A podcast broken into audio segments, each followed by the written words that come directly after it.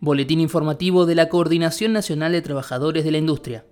CNTI continúa con las coordinaciones de acciones y fortaleciendo la formación en sus cuadros.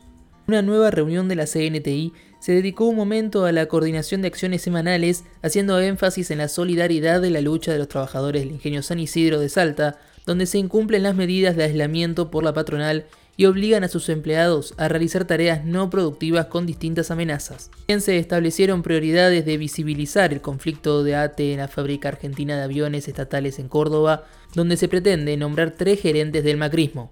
Por eso, la CNTI acordó motorizar una reunión con el ministro de Defensa, Agustín Rossi, para tratar su compromiso con la reactivación del FANA Azul y la asignación de tareas al astillero Río Santiago. En un segundo momento, se dedicó a la exposición de Rodolfo Kempf, miembro de la CNTI y trabajador de la Comisión Nacional de Energía Atómica, quien relató la historia de la energía nuclear en el país y decía lo siguiente.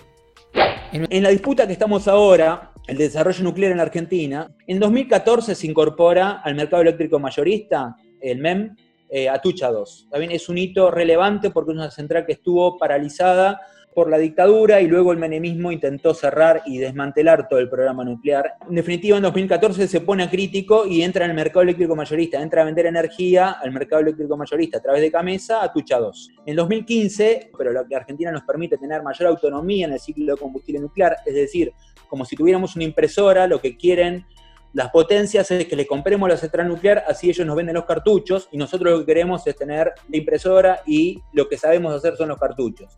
Ingresa a nuestra página cnti.ctautonoma.org.ar y encontrá muchas más noticias de la coordinación.